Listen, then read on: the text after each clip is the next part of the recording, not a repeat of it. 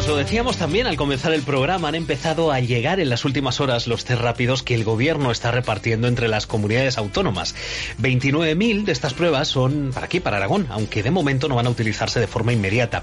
En un comunicado, el Ministerio de Sanidad ha explicado que estas pruebas tienen una fiabilidad comprobada por el Instituto de Salud Carlos III del 64% en el caso de pacientes que acaban de iniciar los síntomas o de más del 80% en el de quienes se han infectado hace siete o más días.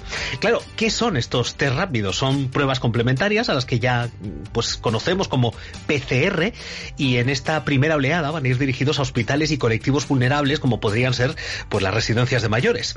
Aquellos pacientes que den positivo en una de las pruebas serán casos confirmados y en el eh, caso de que den negativo pero tienen síntomas deberán realizar también el otro test, ese PCR que yo decía. Para que os hagáis una idea, España está haciendo ahora mismo entre 15.000 y 20.000 test diarios según los datos del Ministerio y la verdad es que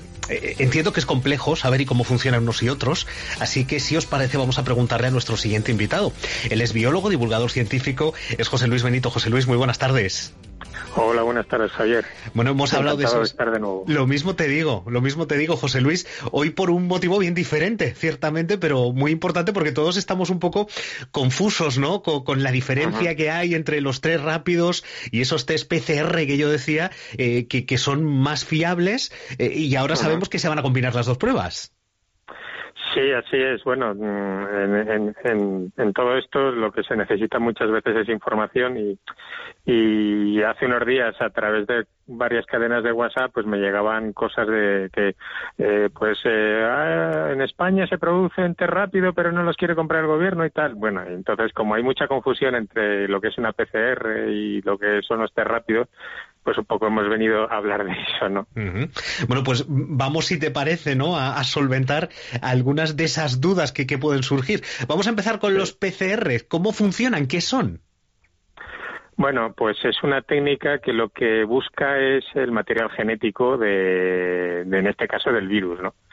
Eh, es una técnica que tiene su complicación, que necesita una serie de, de materiales, de reactivos que se llaman, de, para conseguir mm, buscar ese, ese el, ARN del, virus, ¿no? Y además necesita una máquina que se llama el termociclador, que no es otra cosa que es una máquina que calienta y enfría, pero de una forma específica y bastante precisa, ¿no?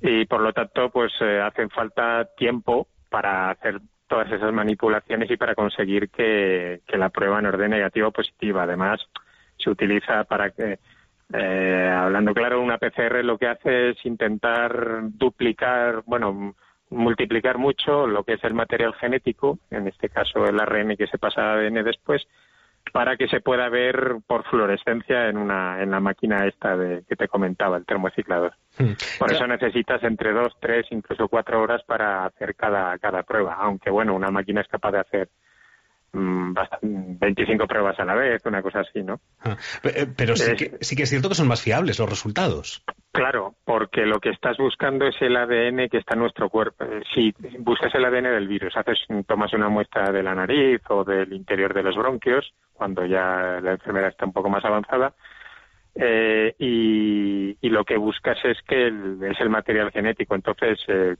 eh, la PCR no es otra cosa, es el nombre de la mm, cadena en reacción de la polimerasa, que es una proteína que es la que se dedica a, replicar ese ADN, ¿no? Que además la descubrió, por cierto, una, investigadora española, Margarita Salas, que murió hace poco. Sí, señor. Y entonces es muy, es muy, muy, muy buena para detectar porque, porque si no, si no hay específicamente el ADN que estás buscando, tú le das, digamos, una especie de molde, como si fueran las famosas fichas, las fichas aquellas del Tente o de, mm. o de tal, o del Tetris, pues tú buscas una, en, tú buscas unas fichas que te, que te encaje exactamente. Entonces, si no encajas, que no está, ¿no? Por eso es tan específica. Sin embargo, están luego las otras, las otras que son, que buscan, son test inmunológicos que se llaman. ¿Por, por eso son mucho más rápidos o no? Sí, los test rápidos lo que buscan es eh, cuál es la respuesta de nuestro cuerpo a, esos virus. Y buscan dos tipos de cosas. Hay dos tipos de test rápidos. El test de anticuerpos, que es el que busca cómo nuestro cuerpo se defiende contra esos virus. Es decir, cuando Eh, nos ataca un virus o una bacteria, nuestro cuerpo reacciona, nuestro sistema inmunitario y crea lo que se llama los anticuerpos. Esos anticuerpos son los que luego permitirán al cuerpo más adelante también reaccionar si, si se encuentran a esa misma a ese mismo virus. ¿Qué ocurre?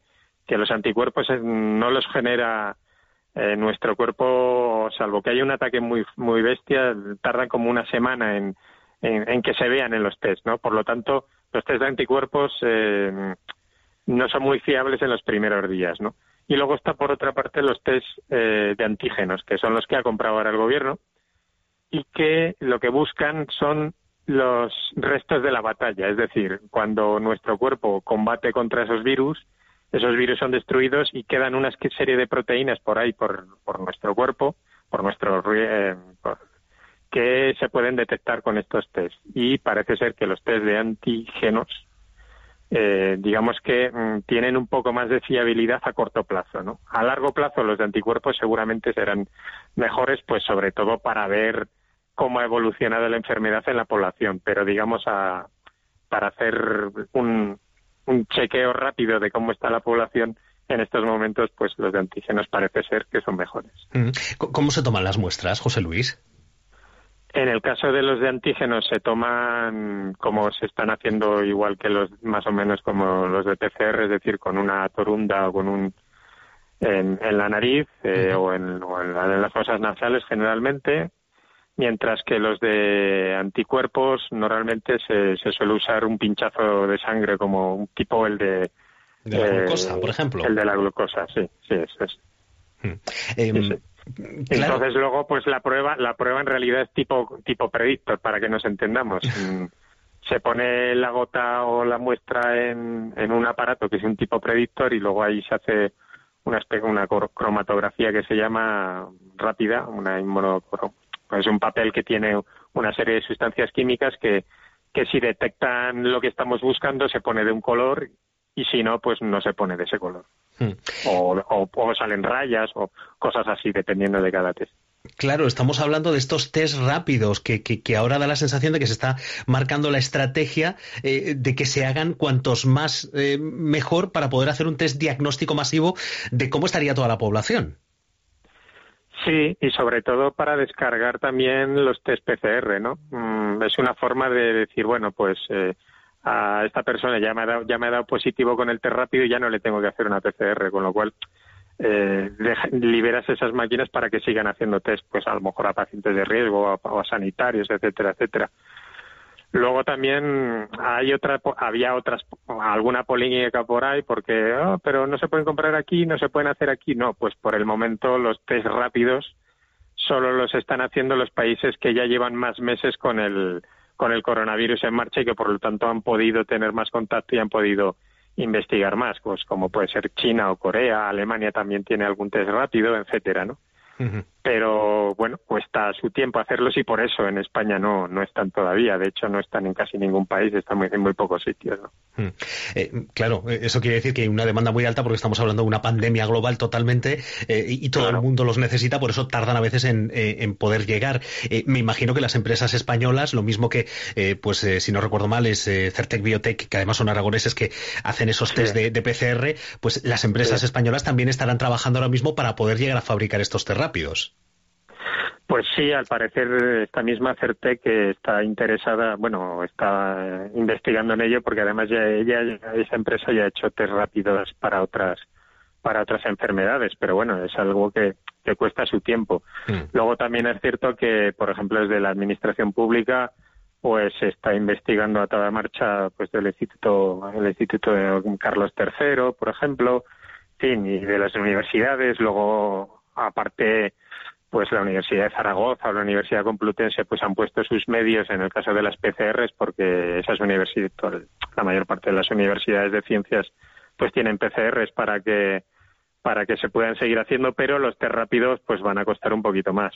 De hecho, ahora leía una noticia que en el Reino Unido habían comprado los test rápidos de anticuerpos, no los de antígenos que hemos comprado en España, sino de anticuerpos, y no les funcionaban. Entonces estaban estaban ahí intentando probar otras cosas, ¿no?